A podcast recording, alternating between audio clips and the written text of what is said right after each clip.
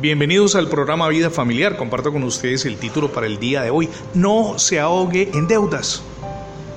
Contraer deudas no solamente para nosotros, sino para incluso una tercera persona, se nos volvió algo común y aceptado por una sociedad que busca lo material como un fundamento para salir de la soledad, encontrarle sentido a la vida y por supuesto mostrarse ante los demás como alguien que, que tiene.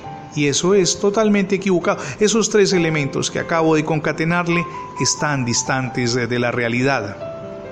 Nuestra sociedad aprueba igualmente la falta de valores como la honradez. Por eso muchas personas se endeudan y definitivamente no pagan. Las propagandas de la televisión nos animan a contraer créditos.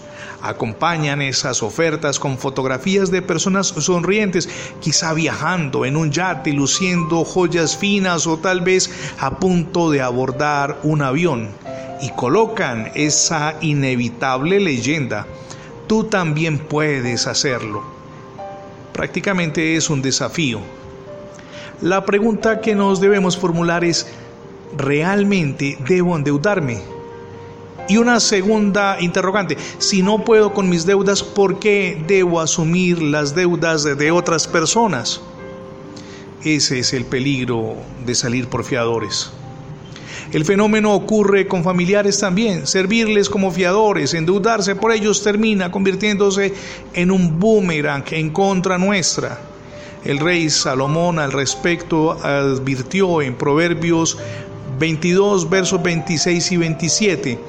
No te comprometas a garantizar la deuda de otro, ni seas fiador de nadie. Si no puedes pagar, te quitarán hasta la cama en la que duermes, señala el rey Salomón. También, y en esa misma dirección, el autor del libro de los Proverbios advirtió, como lo leemos en el capítulo 17, verso 18, es una insensatez dar garantía por la deuda de otro o ser fiador de un amigo. Es importante que revisemos cuidadosamente el por qué nos endeudamos, qué queremos mostrarle a los demás, acaso deseamos aceptación o simplemente nos movemos por lo que Pedro, Juan o María hacen. Y como ellos viven endeudados, mostrando un estatus social que quizá no tienen. Nosotros queremos hacer lo mismo. Eso es un tremendo error. Viva con lo que tiene, de aquello que le provee Dios. De hecho, si nuestra fe está afincada en Él, no tendríamos que acudir a ninguna deuda, simplemente pedirle que nos provea y Él lo hará porque ese es el Dios de poder y de milagros en el que hemos creído. Por favor, reflexione en este asunto. Es por su vida, pero también por su familia. Desde la misión Edificando Familias Sólidas, deseamos invitarle para que reciba a Jesucristo como su único y suficiente Salvador. Hoy es el día para hacerlo. Gracias por sintonizar los programas de vida familiar.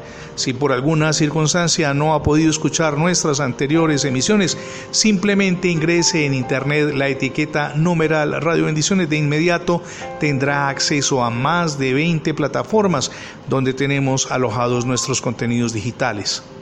También puede ingresar la dirección electrónica programavidafamiliar.com.